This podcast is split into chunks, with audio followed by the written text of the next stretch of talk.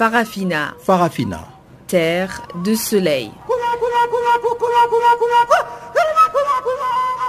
Farafina. Farafina. Un magazine d'infos africaine.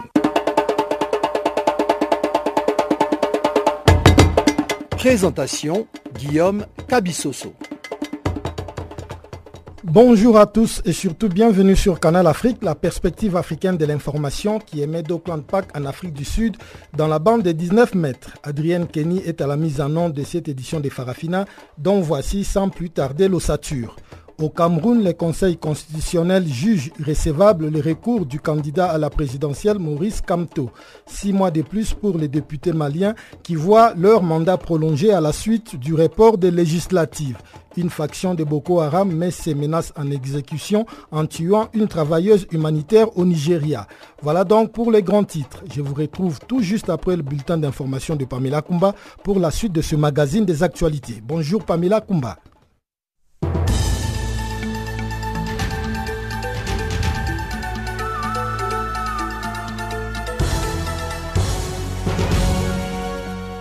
Bonjour Guillaume et bonjour à tous.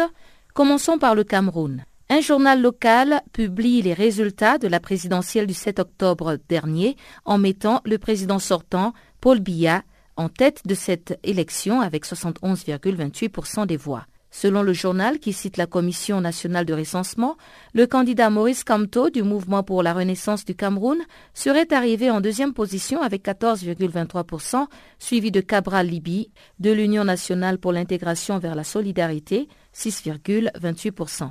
Ces résultats ne sont pas du tout officiels, ils ont été publiés par un journal proche du pouvoir.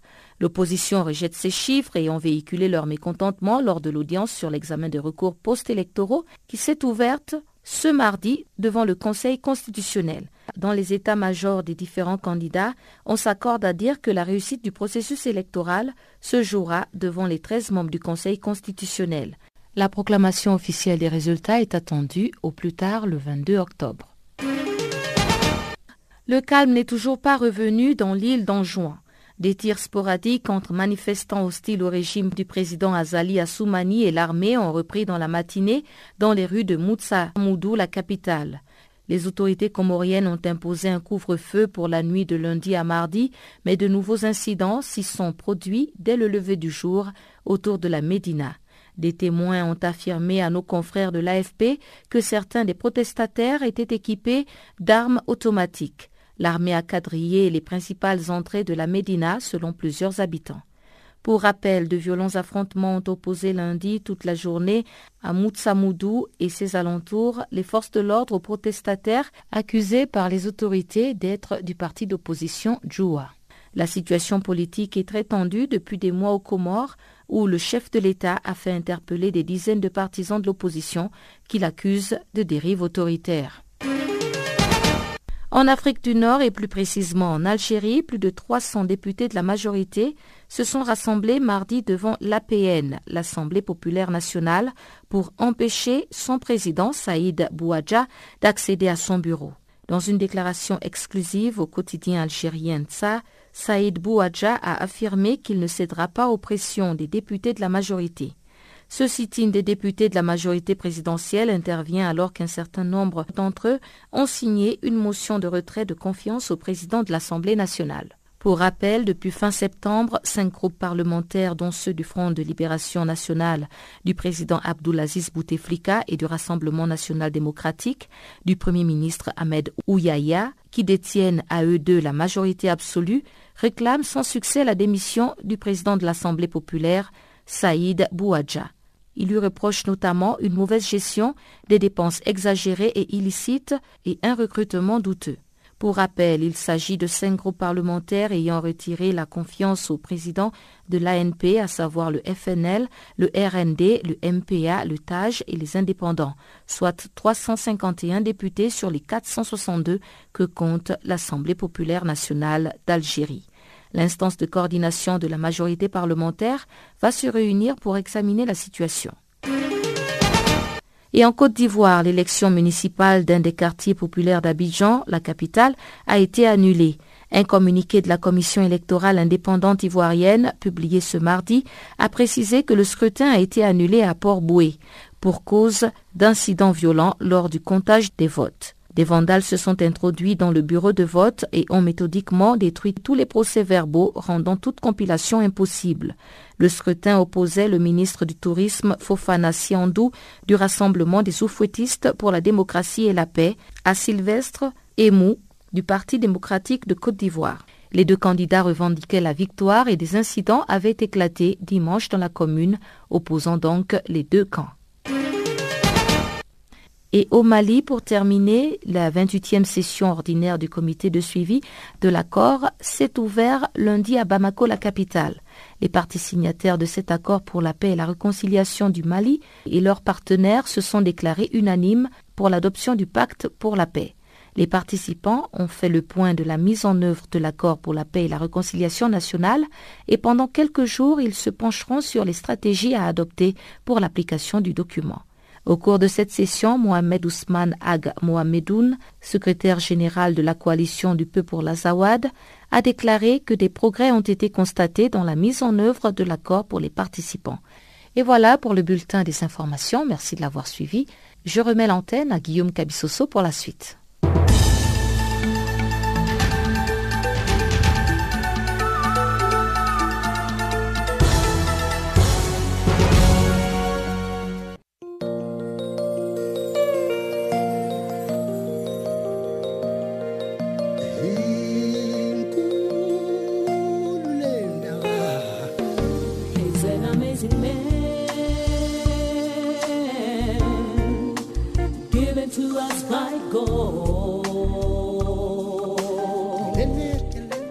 Channel Africa. Écrivez-nous sur notre page Facebook Channel Africa. Faites-nous des tweets French Farafina ou bien Channel Africa 1.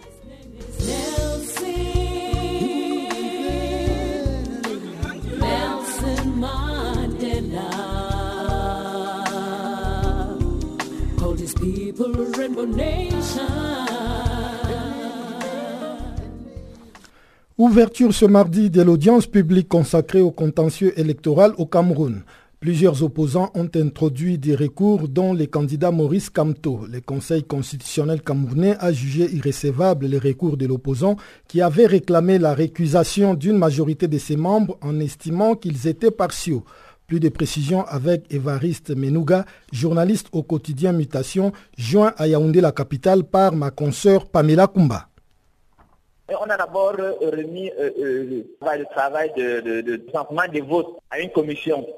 Cette commission-là a siégé depuis le 8 octobre jusqu'au week-end. Ils ont remis dans la copie de leur travail, le recensement de tous les votes au Conseil constitutionnel. Donc à partir de ce matin, le Conseil constitutionnel doit donc, parce qu'il y a certains candidats comme Maurice Kamto, comme Kitop qui n'était pas candidat, comme Cabral Libi, comme Matomba qui ont saisi le Conseil constitutionnel pour, euh, au fin d'invalidation hein, du scrutin dans certaines régions du pays, pour, en tout cas pour annuler toutes les opérations de, vote.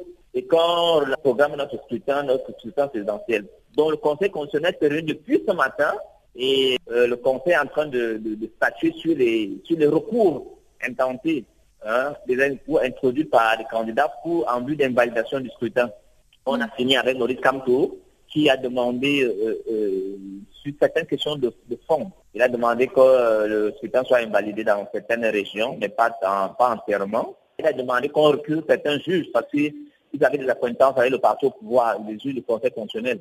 Donc il a demandé qu'avant qu'on aborde même la question de, de, du scrutin, de, de, déroulement des opérations de vote sur le terrain, il faut d'abord que ceux qui vont juger de, cela qu'on les déclare incompétents parce qu'ils ont ils sont inféodés au parti au pouvoir, ils sont membres du bureau politique, même du comité central du ADPC. Or, il y a une compatibilité, il y a euh, là un conflit d'intérêt. Le Conseil a venu de répondre pour leur dire qu'ils n'ont pas qualité pour recuser des juges du Conseil constitutionnel parce que un article dit qu'il n'y a que le président, l'autorité de nomination ou bien euh, l'organe de nomination qui est le président de la République ou alors le Conseil constitutionnel même qui doit recuser les membres, qui doit mettre fin aux fonctions des membres du Conseil constitutionnel. Donc il n'appartient pas un citoyen lambda fut-il ou un organe, fut-il candidat à la présidence, à de la République pour demander la récupération d'un juge. Donc ils ont vidé ça, ils ont évacué. Maintenant, là, ils sont en train d'examiner le recours intenté par un, un certain Kissop. Il est pensionnaire à la prison centrale de Konengi, qui ne s'est pas présenté. Il est membre d'un parti, il a, il, a, il a, été candidat à une précédente élection présidentielle. Euh, on l'a on l'a même pas retenu comme candidat. Il a présenté sa candidature, mais sa candidature a été rejetée. L'élection 2011, je crois. Depuis la prison centrale de Konengi, il a donc intenté un recours. Il a envoyé 14 recours demandant l'annulation du scrutin sur tous les temps, dans, dans les régions du nord-ouest, du sud-ouest, parce qu'il lui-même il est anglophone. Mais quels sont les critères pour faire recours? Est-ce que justement une personne qui n'a pas participé euh, à la présidentielle a le droit de faire recours, demander l'annulation du scrutin? Il y a trois conditions. Avoir participé à l'élection présidentielle comme candidat, ou bien être membre d'un parti politique qui pris part au scrutin et être membre, bah, faire partie des membres du gouvernement qui ont que le gouvernement a envoyé sur le terrain pour suivre le, processus électoral. C'est les trois conditions. Or, puis, euh, donc, M. Kissop, qui n'a pas pris part aux opérations de vote euh, comme candidat, ni son parti ne peut pas se prévaloir de cette qualité-là. Est-ce qu'il y a quand même eu beaucoup de réactions contre le score euh, qu'on a publié pour euh, Maurice Camteau Parce que le président, on a vu qu'il a eu 71,28% des voix et Maurice Camteau qui arrive en deuxième position, 14,23%. Est-ce que ce n'est pas trop bas par rapport à toute l'affluence, toute euh, l'euphorie qu'on voyait pendant sa campagne électorale? Les gens n'ont pas été choqués avec de tels résultats? Non, non, aucun résultat n'est encore rendu public. Ça, c'est des suppudations de, journalistes. Il y a de la manipulation et qu'on se dit que ça devrait refléter, parce que c'est le, le, pouvoir qui, jette ces, ballons de là dans la presse, non Tu vois c'est le journal L'Essentiel qui a publié ces résultats hier, en mettant le point d'interrogation, mais on sait, on comprend que L'Essentiel, c'est un journal très proche du pouvoir. En Côte d'Ivoire, plus de 72 heures après la tenue des élections locales, de nombreuses circonscriptions électorales sont toujours sans résultat. Dans plusieurs autres, les supporters des candidats qui contestent les résultats se sont illustrés par des actes de rare violence. En attendant la proclamation définitive des résultats à ces élections locales, le PDCI de l'ex-président Henri Konan a organisé lundi son sixième congrès extraordinaire. Au cours de ces congrès auxquels ont pris part les leaders de l'opposition politique, le PDCI a affirmé qu'il va désigner en 2019 un candidat à l'élection présidentielle de 2020. Salé Marius Kwasi nous appelle depuis Abidjan. D'ordinaire, 24 heures ou tout au plus 48 heures suffisent à la CEI, la Commission électorale indépendante, la structure chargée d'organiser les élections pour proclamer les résultats de ces élections. Mais jusque-là, plusieurs circonscriptions électorales attendent de connaître les noms de ceux ou de celles qui, déclarés vainqueurs, présideront à leur destinée politique pendant les cinq prochaines années à venir. C'est donc une grande première dans l'histoire de la Commission électorale indépendante d'attendre une période relativement longue pour communiquer la liste définitive des vainqueurs des élections locales, des élections municipales et régionales. Autre marque importante, dans plusieurs localités, les supporters des candidats en lice pour ces élections ont violenté les agents électoraux, saccagé et incendié les urnes des bureaux de vote et emporté les isoloirs ou autres matériels électoraux. Là où les candidats et leurs supporters contestent les résultats, il est fait état de ce que la saisie de nombreux procès-verbaux issus des bureaux de vote n'ont pas été pris en compte par les responsables locaux de la commission électorale indépendante, qui sont par ailleurs accusés d'opérer un braquage électoral pour le compte des candidats parrainés par le RHDP, le Rassemblement des Oufotistes pour la démocratie et la paix, la coalition politique au pouvoir. Jusqu'ici, les résultats partiels de la commission électorale indépendante donnent une avancée considérable aux candidats du RHDP, le Rassemblement pour la démocratie et la paix, secondé par les candidats indépendants suivis par ceux du PDCI, le Parti démocratique de Côte d'Ivoire de l'ex-président Henri Conan Bédier. En attendant la proclamation des résultats définitifs de ces élections locales, le PDCI, réuni hier lundi au cours d'un congrès extraordinaire, a annoncé qu'il introduirait un recours pour dénoncer ce qu'il a qualifié de braquage électoral dont ont été victimes la plupart de ses candidats dans les localités où ils affrontaient ceux de la coalition politique au pouvoir, le RHDP. Pour le PDCI, les responsables de la commission électorale indépendante se sont rendus responsables de manipulation des résultats des élections locales. Le plus vieux parti politique ivoirien affirme également qu'il détient de nombreuses preuves que leurs adversaires déclarés comme victorieux de ces justes électorales ont juste usurpé leur victoire.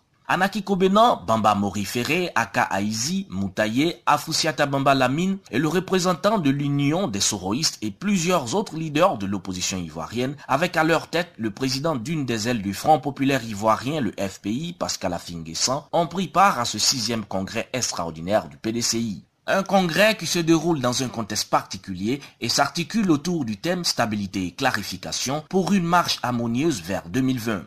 Toujours dans la perspective des échéances électorales de 2020, Henri Conan Bédier et Pascal Afinguessan, président du Front populaire ivoirien, ont évoqué une possible alliance à travers une plateforme inclusive des partis politiques de l'opposition et de la société civile, afin, disent-ils, de faire échec à toute tentative du régime actuel de se maintenir au pouvoir. La présence massive de l'opposition politique à ce congrès du PDCI est selon certains observateurs la preuve que l'appel d'Henri Conan le leader du PDCI, en vue de fédérer l'opposition n'est pas tombé dans les oreilles de sourds.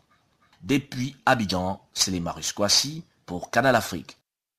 Au Tchad, le ministre de l'Éducation menace de sanctionner les enseignants grévistes. Aboubakar Sidik Choroma était en tournée lundi dans plusieurs établissements scolaires publics de N'Djamena afin de constater l'effectivité de la rentrée scolaire 2018-2019. Mais la pilule était difficile à avaler 15 jours après le lancement de la rentrée scolaire puisque les enseignants et les élèves sont aux abonnés absents dans les salles des classes qui sont restées fermées. C'est la conséquence du mot de grève lancé par la plateforme syndicale revendicative pour exiger le rétablissement des salaires et d'autres avantages coupés des fonctionnaires. Suivant Mahmoud Nassardine, le porte-parole de la plateforme revendicative en réaction aux menaces du ministre de l'Éducation. Le menace du ministre de l'Éducation nationale, ça nous dit absolument rien. Ça nous dit absolument rien puisque les camarades sont déterminés. Tant qu'il n'y a pas une solution avec la plateforme syndical revendicatif, il n'y aura pas de reprise. Vous savez, le 1er octobre, euh, euh, le ministre de l'Éducation nationale a lancé la rentrée scolaire. Des semaines après, lui-même, il vient, il visite les établissements et lui-même, il constate qu'il n'y a rien. Donc, c'est une façon, c'est une façon de dire que bon, les enseignants, tant que leurs problèmes ne sont pas réglés, ils ne vont pas euh, reprendre les cours. Mais est-ce qu'il n'y a rien que le gouvernement a proposé pour que vous puissiez finalement penser à reprendre le chemin de l'école pour mettre fin à cette grève qui pénalise finalement euh, tous les élèves tchadiens? Après la rencontre du 29, jusqu'à là, nous, on attend. Jusqu'à là, on attend l'appel du gouvernement. Et peut-être après cette rencontre qu'on va se mettre d'accord mais tant qu'il n'y a pas de rencontre, puisque lors de la rencontre de la fois passée, ils, ils ont euh, dit qu'ils vont appeler maintenant la plateforme afin de trouver une solution. Et on attend jusqu'à là. On attend jusqu'à là, ça fait plus de deux semaines, et euh, ils ne réagissent pas. Euh, pour eux, il, faut maintenant utiliser la force pour que les enseignants reprennent. Et si le ministre maintenant menace les enseignants, donc c'est pas lui qui a lancé la grève. Et sur quoi avaient tourné les discussions lors euh, de cette rencontre du 29 euh, septembre dernier entre vous, euh, de la plateforme revendicative et les gouvernements? Donc, à la réunion du 29, nous avons échangé avec le gouvernement et le gouvernement a dit ces jours qu'il peut proposer quelque chose. Il peut proposer quelque chose et ce qu'il peut proposer, c'est le président de la République lui-même va nous appeler pour nous annoncer ça. Et après ça, le 2 octobre, il y a eu une rencontre aussi avec le ministre de la fonction publique que nous avons échangé et il a dit que bon, le gouvernement peut vraiment nous appeler si c'est le ministre, le président de la République ou bien le, le coordinateur des activités du gouvernement ou comme ça, l'essentiel du gouvernement va nous appeler pour faire une proposition. Et nous, on attend jusqu'à aujourd'hui cette proposition. Est-ce qu'il n'y avait pas un délai euh, durant lequel le gouvernement devait retourner vers vous pour euh, vous faire des propositions concrètes Il n'y a pas un délai. Donc il n'y a pas un délai jusqu'à là vraiment on attend. Nous ne savons pas peut-être d'ici demain, jusqu'à à la fin de la semaine peut-être, hein, peut-être hein, ils vont nous appeler, nous, nous appeler et on va essayer de voir. Est-ce que vous pouvez euh, rappeler un peu à nos auditeurs quelles sont vos exigences pour euh, la reprise des cours euh, dans les écoles publiques du Tchad? Bon, nos exigences. Vous savez, depuis novembre 2016, le gouvernement a pris des mesures, a pris des mesures sur ces mesures pour régler, soi-disant pour régler la crise, il a les indemnités et primes de travailleurs à 50%. Après ça, en, 2000, en janvier 2018 aussi, il a coupé l'augmentation générale et spécifique à 50%. Et le gouvernement a gelé aussi les effets financiers des reclassements et euh, d'avancement. Tout ça, nous avons mis sur les tables de négociations. Mais lors de notre rencontre avec le gouvernement le 2 juillet 2018, nous avons dit, pour nous, la plateforme, pour sauver l'année scolaire, pour que les malades puissent aller se soigner, nous, on peut concéder en ce qui concerne le gel des effets financiers, les indemnités jusqu'à décembre 2018. Mais en attendant que le gouvernement paye l'AGS qui était coupé sans même un acte de payer à 50% de ce qui été coupé. Et nous avons dit, c'est tôt que nous avons dit, les 50% aussi, c'est négociable. Mais le gouvernement, jusqu'à là, n'est pas vraiment donné une proposition concrète à ce qu'on discute avec le gouvernement. C'était Mamad Nassardine, le porte-parole de la plateforme revendicative au Tchad. Au Mali, énième report des élections législatives. Initialement prévues en novembre-décembre, ces élections se tiendront désormais en 2019 selon la Cour constitutionnelle qui a par ailleurs prolongé lundi de six mois les mandats des députés à la demande de l'Assemblée nationale. Pour plusieurs partis politiques maliens, ces reports étaient une nécessité. Pamela Kumba nous en parle dans ses comptes rendus. C'est pour des raisons de force majeure non déterminées que la Cour constitutionnelle du Mali a prorogé jusqu'à la fin du premier semestre 2019 le mandat des députés. Selon les acteurs politiques maliens, ce report permettra de mettre en œuvre les réformes territoriales. Aliou Badara Sidibé, porte-parole de la plateforme Les Amis du Président, a déclaré que ce report permettra de revoir les engagements de l'accord de paix et de réconciliation issus du processus d'Alger et de la révision constitutionnelle. Il permettra aussi de mieux organiser les élections législatives et d'engager les réformes institutionnelles prévues dans l'accord de paix d'Alger et, sans oublier, apaiser les tensions politiques. Le mandat des députés maliens devrait s'achever le 31 décembre. Le premier tour des élections législatives était initialement prévu pour le 28 octobre et le 19 novembre pour le second tour. Pour rappel, le gouvernement les avait déjà reportés en septembre d'un mois respectivement au 25 novembre et 16 décembre, ces législatives en raison d'une grève des magistrats. Les syndicats des magistrats ont par ailleurs porté plainte contre le gouvernement pour excès de pouvoir devant la Chambre administrative de la Cour suprême lundi dernier.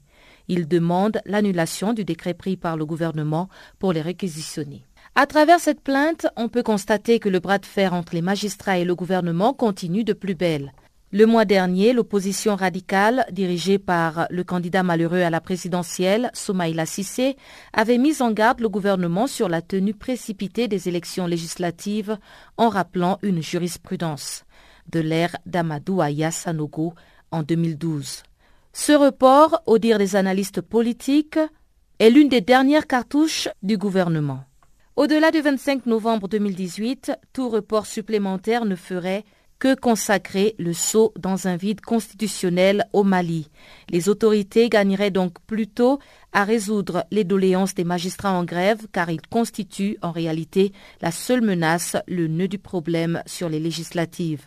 D'aucuns affirment que le gouvernement donne au contraire l'impression de faire dans du dilatoire en continuant d'agiter la presse et les populations. Et pour justifier un éventuel report s'inédié des législatives, le gouvernement évoque un parachèvement du découpage territorial pour que toutes les populations puissent participer aux élections au même moment pour éviter les mécontentements. Pamela Kumba pour Channel Africa. Le gouvernement du Nigeria a annoncé lundi la mort de Aoua Leman, une infirmière qui travaillait pour le comité international de la Croix-Rouge. La jeune femme de 24 ans a été tuée lundi soir par une faction de Boko Haram. Elle faisait partie des trois humanitaires enlevés en mars dernier lors d'une attaque du groupe djihadiste dans le nord-est du pays. Un meurtre qualifié d'ignoble et inhumain par le ministre nigérian de l'Information qui a appelé à la libération des de deux autres femmes encore aux mains de Boko Haram. Le précision avec Barthélemy Nguessan. Awa Lehman, une infirmière de 24 ans qui travaillait pour le compte de la Croix-Rouge, a été assassinée lundi soir par une faction de Boko Haram dans le nord-est du Nigeria. C'est le gouvernement nigérian qui a annoncé sa mort le lundi. Dans un premier temps, le ministre de l'Information, Lai Mohamed, n'avait pas mentionné le nom de la victime, mais il a indiqué plus tard dans un tweet qu'il avait compati avec la famille de Awa Lehman. Le comité international de la Croix-Rouge, le CICR, a déclaré qu'il n'avait pas de confirmation officielle de l'assassinat. Nous désirons désespérément ne pas en avoir.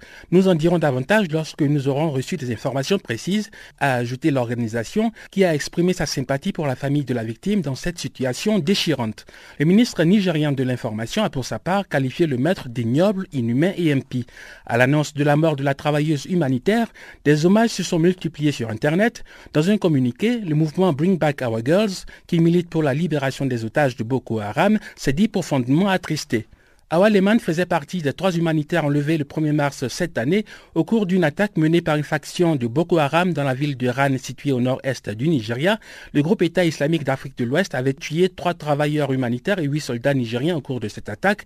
Deux des femmes kidnappées, notamment Awa Lehman et Saifura Korsa, travaillaient pour le Comité international de la Croix-Rouge, tandis que la troisième, Alice Loksha, travaillait pour l'UNICEF. La Croix-Rouge avait annoncé en septembre avoir reçu une vidéo de l'exécution de Saifura Korsa.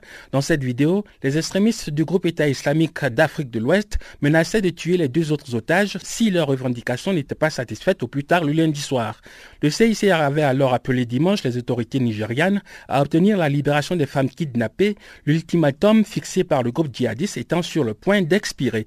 La Croix-Rouge avait par ailleurs demandé aux ravisseurs de faire preuve de miséricorde envers les humanitaires qui ne faisaient qu'aider les habitants dans le nord-est du Nigeria. Face aux appels pressants de la Croix-Rouge, le groupe djihadiste a préféré mettre à exécution sa menace en assassinant Awa Lehman. Et pourtant, le ministre nigérian de l'Information a assuré que son gouvernement avait, depuis l'enlèvement des jeunes femmes, toujours laissé la porte ouverte aux négociations. M. Laï Mohamed a déclaré avoir agi dans le meilleur intérêt des jeunes femmes et du Nigeria dans son ensemble durant toutes les négociations. Le ministre nigérian a indiqué aussi que le gouvernement restait ouvert aux négociations et allait continuer de travailler pour la libération des femmes innocentes qui restent détenues par leurs ravisseurs. Les djihadistes détiennent encore Alice Loksha, une travailleuse de l'UNICEF, ainsi que Léa Charibou, une jeune fille chrétienne âgée de 15 ans. Charibou avait été enlevée il y a six mois avec plus de 100 de ses camarades dans une école à Dafchi dans l'état de Yobe au nord-est du Nigeria. Les djihadistes pratiquent les enlèvements contre rançon pour financer leurs opérations ou échanger avec le gouvernement nigérian des prisonniers qui appartiennent à leur groupe. Les Nations Unies estiment que la violence entre Boko Haram et l'armée nigériane ont fait plus de 27 000 morts et près de 2 millions de déplacés depuis 2009. Les autorités du Nigeria affirment que les islamistes sont gravement affaiblis, mais le groupe État islamique d'Afrique de l'Ouest a procédé ces derniers mois à une série d'attaques contre des bases militaires dans les États de Borno et de Yobe. Barthélémy Nguessan pour Channel Africa.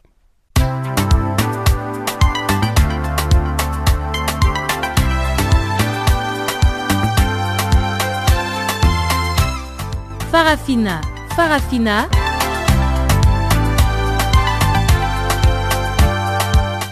L'actualité panafricaine en français Ah bon? Mais oui, c'est tous les jours de lundi à vendredi 16h GMT. Sur Channel Africa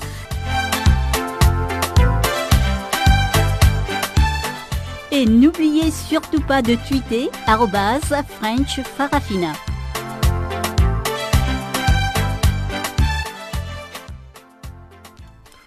Je vous rappelle que vous êtes à l'écoute de Farafina, le magazine des actualités africaines en langue française sur Canal Afrique. Je vous propose à présent le bulletin économique que nous présente Barthélemy Nguessan.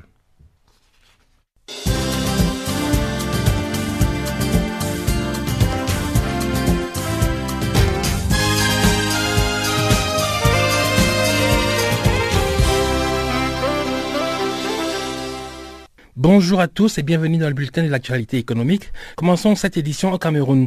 La Société nationale des hydrocarbures a annoncé lundi avoir reversé 3 000 milliards de francs CFA dans les caisses de l'État camerounais au titre des recettes pétrolières générées au cours des six dernières années. L'enveloppe représente une moyenne annuelle de 500 milliards de francs CFA entre 2011 et 2017 pour cette entreprise chargée de la production et de la commercialisation des hydrocarbures. Les transferts après déduction des charges de production n'ont pas échappé à la chute des prix sur le marché international, notamment ces deux dernières années.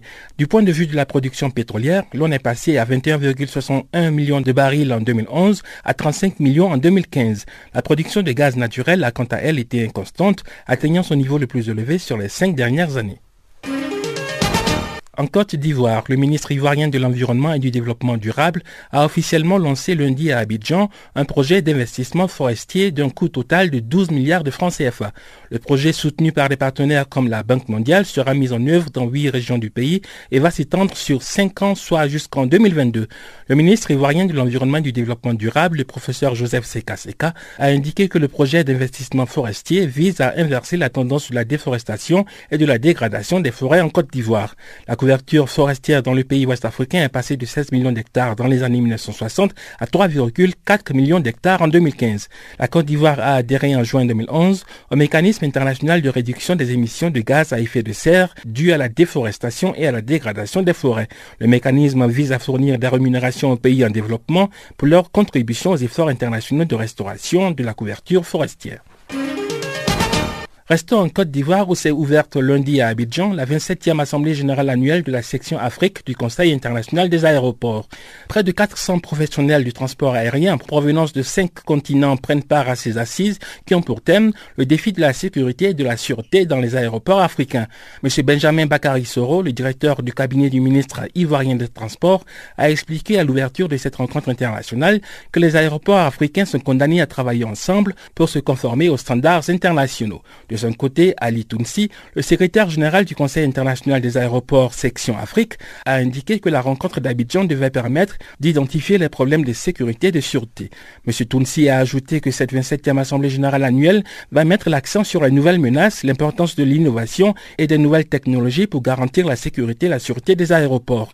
La deuxième journée de la conférence internationale est consacrée à l'Assemblée générale annuelle proprement dite. Il s'agira aussi pour les participants de débattre de l'état de la sécurité des aérodromes en Afrique et de leur certification. La 27e Assemblée générale annuelle du Conseil international des aéroports section Afrique va prendre fin le 19 octobre dans la capitale économique ivoirienne.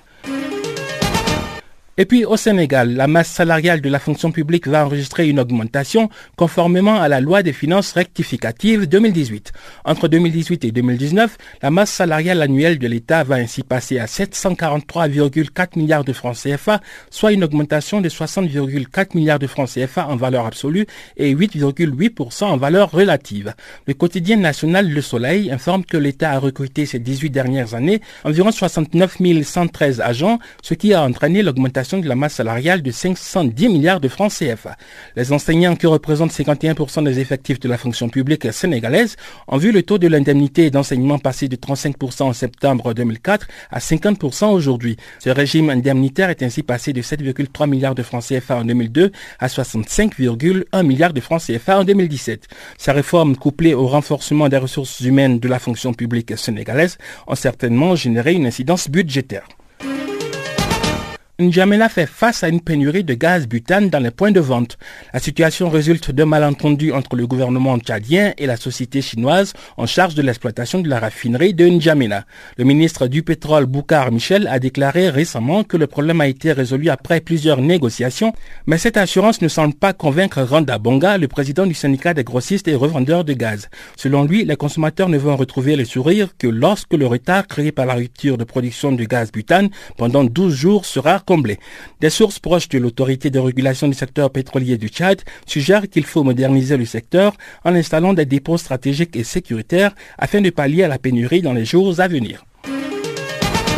Le Maroc va abriter les assemblées annuelles de la Banque mondiale et du Fonds monétaire international en 2021. L'attribution de cette manifestation de grande envergure au royaume chérifien a été officialisée dimanche à Bali lors d'une cérémonie de signature organisée au terme des assemblées annuelles des deux institutions internationales. Le Maroc va devenir ainsi le deuxième pays africain à abriter ces assemblées après Nairobi au Kenya en 1973. Voilà, c'est la fin de ce bulletin de l'actualité économique. Merci de l'avoir suivi.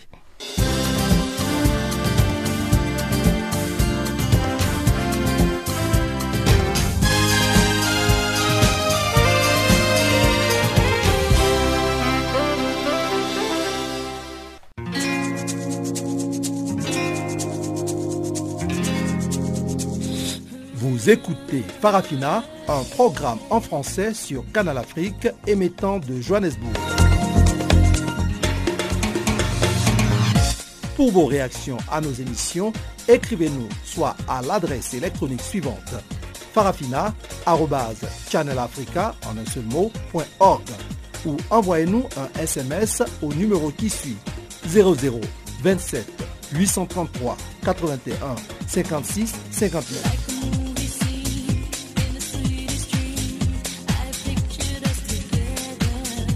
Notre adresse électronique farafina.channelafrica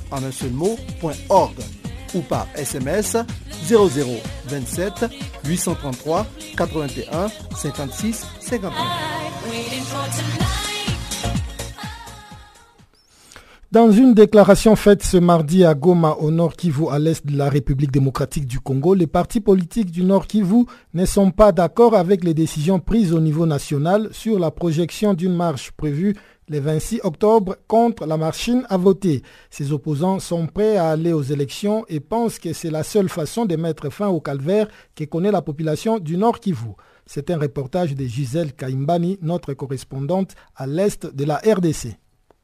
Les partis politiques de l'opposition au Nord Kivu ne seront pas dans les rues le 26 octobre, comme le demande la coalition de partis politiques de l'opposition au niveau national, sur les refus de la machine à voter. Dans une déclaration faite ce mardi 16 octobre à Goma, au Nord Kivu, la coalition de partis politiques sont contre la décision prise par leur hiérarchie, au motif qu'ils ne sont pas associés aux décisions prises. Docteur Bala est du parti politique UREP. Compte tenu de la démarche que mènent nos autorités politiques de l'opposition, trouvons que nous sommes diamétralement opposés aux réalités de notre pays. Actuellement, le peuple n'a besoin des élections. Nous, nous sommes candidats aussi à différents, euh, différents échelons. Nous pensons être euh, clarifiés sur euh, notre avenir. Voilà pourquoi nous interpellons les dirigeants des partis politiques de l'opposition afin de pouvoir nous donner une lumière par rapport aux élections qui viennent, nous dire clairement si nous irons aux élections ou pas et pourquoi le plus rapidement possible au lieu de nous garder dans un flou politique. Et vous savez réellement que nous, nous sommes dans une situation très compliquée par rapport aux autres provinces.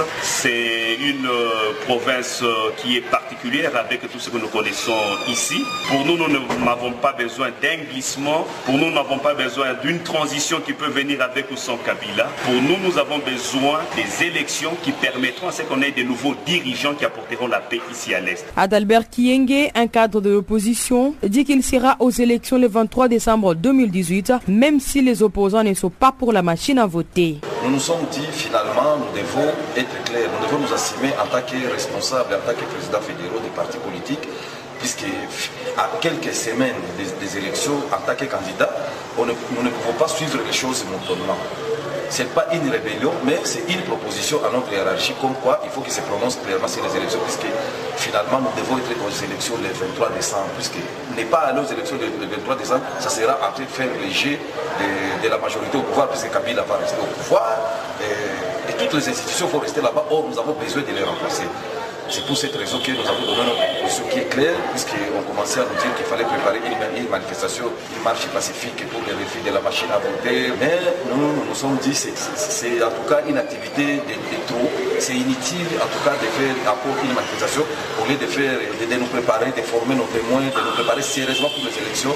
Les jeunes de la plateforme Ensemble pour les changements au Nord Kivu ne seront pas dans les rues, a dit Charles Kambale, président de la jeunesse au sein des Assemblées de la province Nord à l'est de la RDC. Par rapport à la marche proposée par l'opposition, nous nous sommes dit au, au Nord Kivu avec les amis, avec la coalition des partis de l'opposition Nord Kivu que l'organisation de cette marche n'est pas opportune, d'autant plus que nous sommes déjà à, quatre semaines de la campagne pour les élections du 23 décembre.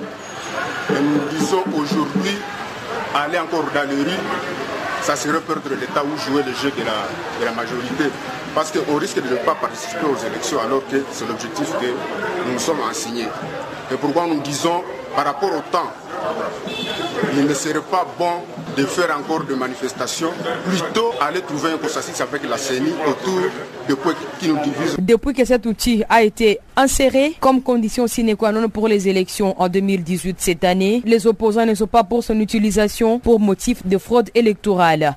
Depuis Goma, Chisel Kaimbani pour Canal Afrique. Rendons-nous à présent en Gambie où plus de 20 mois après le départ en exil de l'ex-président Yahya Jammeh, le pays a lancé ce lundi une commission pour faire la lumière sur les violations des droits de l'homme commises sous son régime. Les 11 membres de la commission Vérité, Réconciliation et Réparation, TRRC en anglais, lancée en 2017 par son successeur Adam Barrow, ont prêté finalement serment ce lundi avec le début des audiences publiques. Présidée par un ancien diplomate auprès des Nations Unies, elle comprend quatre femmes dont la vice-présidente Adélaïde Sossé et représentante l'ensemble des communautés ethniques et religieuses du pays. Instituée par une loi adoptée en décembre 2017, la TRRC dispose des pouvoirs d'enquête et pourra au terme de ses travaux recommander des poursuites ou des réparations ancien militaire parvenu au pouvoir par un putsch sans effusion des sangs en 1994, Yaya Djamé s'était fait largement élire et réélire sans interruption jusqu'à sa défaite en décembre 2016 après six semaines d'une crise à rebondissement provoquée par son refus de céder le pouvoir. Il a finalement quitté le pays le 21 janvier 2017 pour la Guinée équatoriale à la suite d'une intervention militaire de la communauté économique des États de l'Afrique de l'Ouest et d'une ultime médiation guinéo-mauritanienne. Les défenseurs des droits de l'homme accusaient le régime Djamé d'actes systématiques de torture contre des opposants et des journalistes, d'exécutions extrajudiciaires, détentions arbitraires et disparitions forcées. Ancien correspondant de la BBC à Banjul, Lamine Cham a raconté comment il a été arrêté en juin 2006 et torturé par des gardes du corps du président gambien au siège de la défunte Agence nationale de renseignement, considérée comme l'instrument de répression du régime. D'autres ont connu un sort encore moins enviable, comme le journaliste Daïda Idara, cofondateur du journal privé de Pointe et correspondant de l'agence France Presse, assassiné par balle en décembre 2004 ou l'opposant Solo Sandeng, mort en détention en avril 2016. Il y a un an, des ONG des associations de victimes, dont la fille de Solo Sandeng et les fils de Daïda Idara, ont lancé la campagne internationale Jamais de justice pour que l'ex-président réponde de ses actes tout en prévenant que ce serait une entreprise de longue haleine.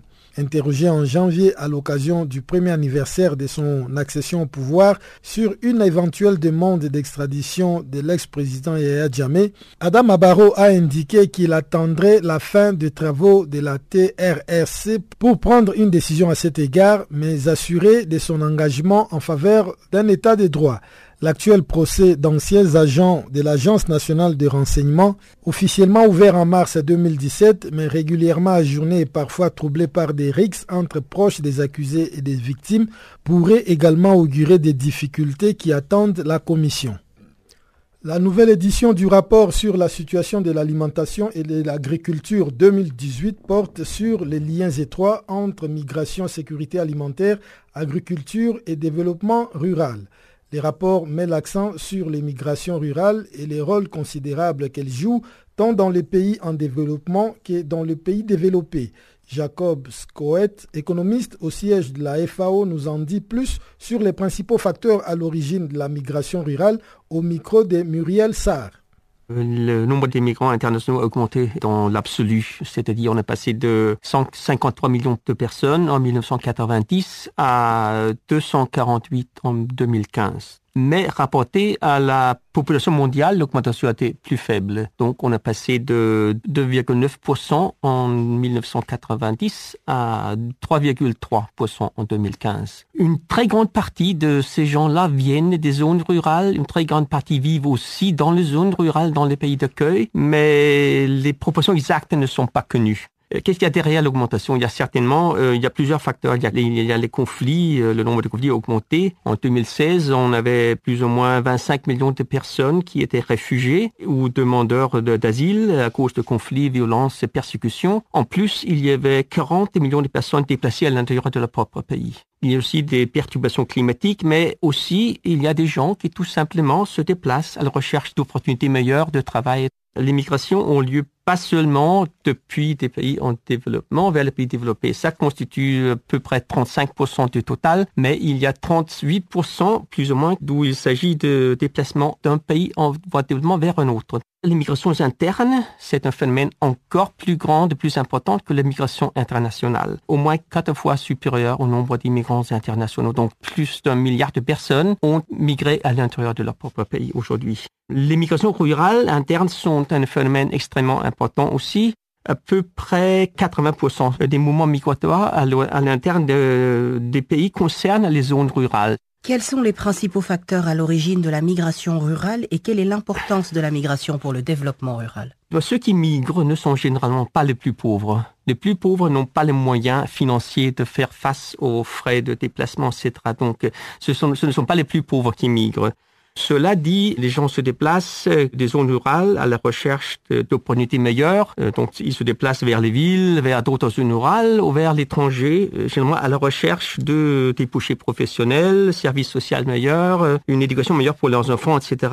Ces mouvements des zones rurales vers les villes, surtout, euh, font partie du processus de développement et de transformation économique des pays. Ce processus continue encore en de nombreux pays aujourd'hui. Mais malheureusement, les gens migrent aussi à cause des conditions climatiques adverses, des crises et conflits. Et c'est là la dimension la plus dramatique des migrations, soit internes qu'internationales. La migration est un sujet d'actualité, cependant elle est très souvent perçue de manière négative. Quels sont les aspects positifs de la migration? L'immigration permet à de nombreuses personnes d'améliorer leurs conditions de vie. Ensuite, les fonds envoyés par les migrants euh, aux familles rurales d'origine permettent à ces familles-là de diversifier leurs sources de revenus, d'investir dans les actes économiques ou l'éducation des enfants ou la nutrition des enfants. Donc, il y a des aspects positifs extrêmement importants. Souvent, ces effets bénéfiques dans les zones d'origine se répercutent sur toute la communauté locale.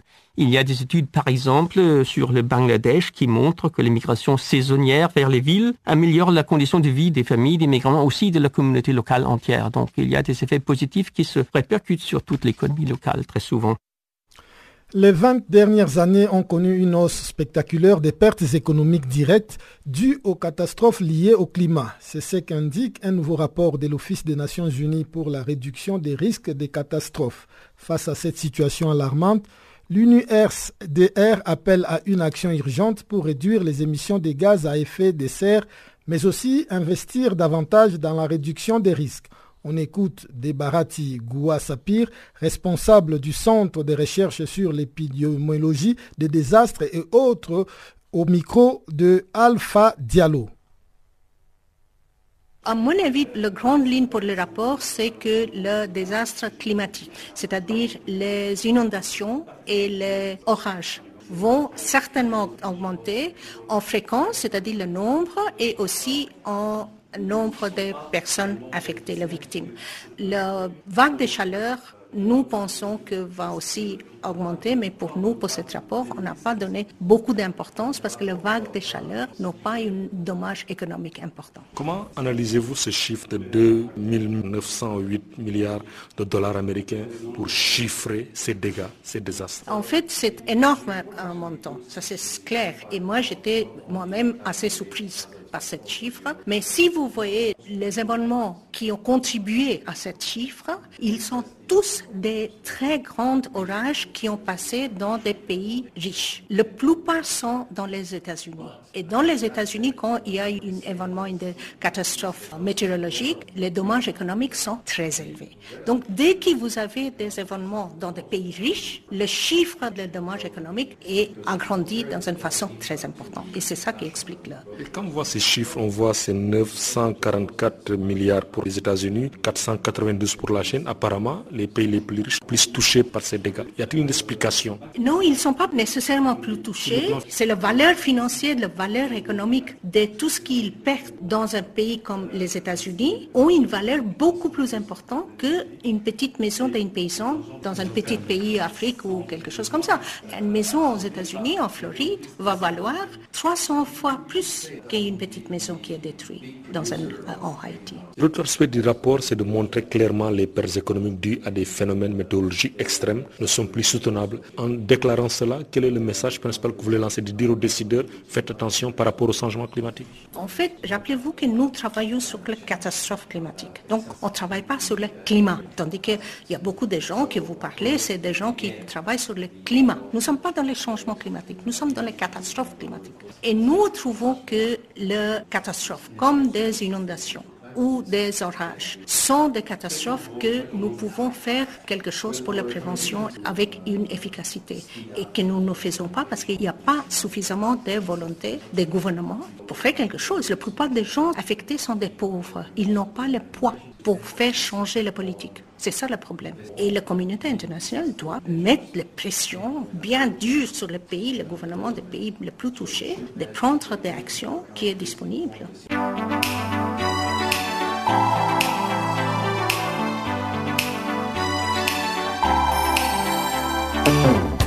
Si vous ratez les points chauds de l'actualité cette semaine, si vous ratez les points chauds de l'actualité cette semaine,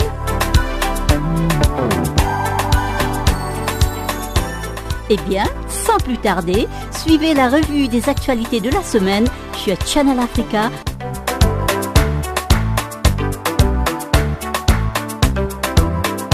Retrouvez le podcast sur nos sites internet www.channelafrica.co.za.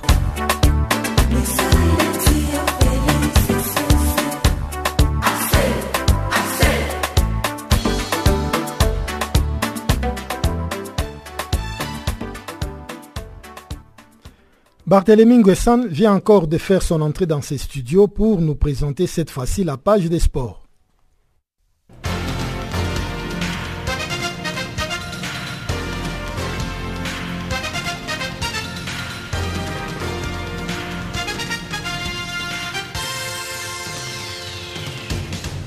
Bonjour et bienvenue à tous dans ce bulletin de l'actualité sportive. Démarrons cette édition avec du vélo. En Chine, le néerlandais Dylan Groenewegen a ouvert mardi la deuxième édition du Tour de Guangxi par une victoire. Rappelons que cette épreuve constitue la dernière étape du World Tour de la saison.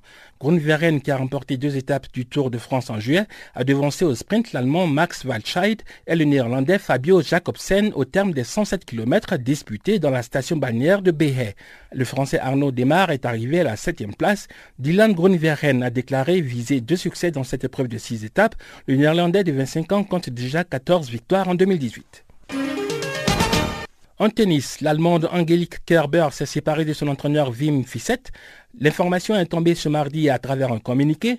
Le document explique que la séparation était nécessaire en raison des divergences de vues quant à l'orientation future de la carrière de Kerber. Wim Fissette a entraîné Klim Klisters entre 2009 et 2011, Simona Alep en 2014 et Victoria Azarenka entre 2015 et 2016. Il avait rejoint Kerber en novembre 2017 en prenant la succession de Torben Beltz. Grâce à lui, l'Allemande de 30 ans et ancien numéro 1 mondial a réalisé l'une de ses meilleures saisons en remportant deux titres du Grand Chelem en 2018 notamment à Sydney et à Wimbledon. En football, le club européen de la Valette FC a proposé un contrat de deux ans à Usain Bolt. Un responsable du club maltais a annoncé l'information mardi à la télévision australienne ABC. Je ne veux pas faire du buzz, a déclaré Gaston Slimen, le directeur exécutif de la Valette FC. Je veux qu'il signe le contrat, qu'il prenne l'avion, arrive à Malte et se mette à l'entraînement, car nous devons nous préparer pour la Super Coupe. La Valette FC rêve de jouer la Ligue des Champions. Usain Bolt a arrêté l'athlétisme l'an dernier. L'octuple champion olympique jamaïcain s'entraîne avec le club professionnel australien des Central Coast Mariners depuis le mois d'août. Pour sa première titularisation en match amical de pré-saison, Bolt a signé un doublé le vendredi passé. L'ancienne gloire de l'athlétisme, qui est âgée aujourd'hui de 32 ans, n'a toujours pas signé de contrat professionnel avec les Central Coast Mariners, alors que le championnat australien de première division reprend le vendredi prochain. En Ligue des Nations européennes de football, l'Angleterre a battu lundi en Espagne la sélection nationale espagnole sur le score de 3 à 2, une première victoire anglaise depuis 1987. À Séville, le doublé de Sterling et le but de Marcus Rashford ont désorganisé la défense espagnole en première période. En deuxième mi-temps, la sélection espagnole a inscrit deux buts, mais cela n'a pas été suffisant pour éviter une défaite. L'Espagne a ainsi chuté dans un match de compétition à domicile pour la première fois depuis 15 ans. Le groupe 4 est désormais relancé avec 6 points l'Espagne reste en tête, mais est désormais menacée par l'Angleterre qui affiche 4 points. Un nul lundi aurait suffi aux Espagnols pour assurer virtuellement leur qualification pour la finale à 4. Sept dirigeants sportifs kenyans ont été inculpés pour corruption et détournement de fonds lors des Jeux olympiques à Rio de Janeiro. Ils doivent répondre d'accusations d'abus de pouvoir, de non-respect des lois sur la gestion des fonds publics et de détournement de plus de 500 000 dollars lors des JO 2016. Quatre d'entre eux se sont présentés lundi devant le tribunal de Nairobi qui les a inculpés. Trois autres étaient absents, notamment Hassan Wario, l'actuel ambassadeur du Kenya en Autriche, ainsi que Kipchoge Keino, le double champion olympique de demi-fond et ex-président du comité olympique kenyan. Le juge Douglas Ogoti a prévenu qu'il lancerait des mandats d'arrêt à destination des trois absents s'ils ne se présentaient pas d'eux-mêmes devant la justice avant jeudi. Les accusés présents lundi devant la cour ont plaidé non coupables et ont été libérés sous caution. Quelques brèves de rugby enfin pour terminer notre bulletin des sports. Le Zimbabwe est sacré champion d'Afrique de rugby à 7. Les Zimbabwéens n'ont pas tremblé devant les Kenyans, les grands favoris du championnat d'Afrique, qui a rassemblé 12 équipes nationales. En finale de la compétition de deux jours, le Zimbabwe a battu le Kenya par 17 à 5. La sélection zimbabwéenne succède ainsi à l'Ouganda, le double tenant du titre.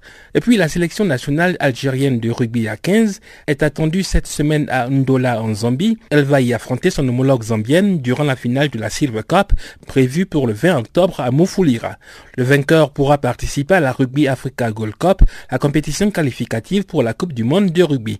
La sélection algérienne a déjà rencontré le 15 Zambien qu'elle a battu sur le score de 30 à 15.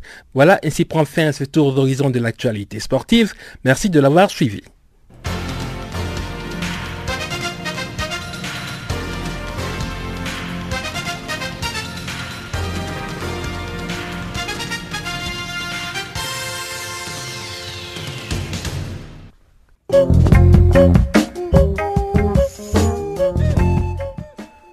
C'est par cette information que nous mettons un point final à cette édition de Farafina sur Canal Afrique. Toute l'équipe du service français vous remercie pour votre compagnie et vous donne un nouveau rendez-vous pour demain. En attendant, Guillaume Cabissos vous souhaite de passer une agréable journée ou soirée selon le lieu d'où vous nous recevez. Au revoir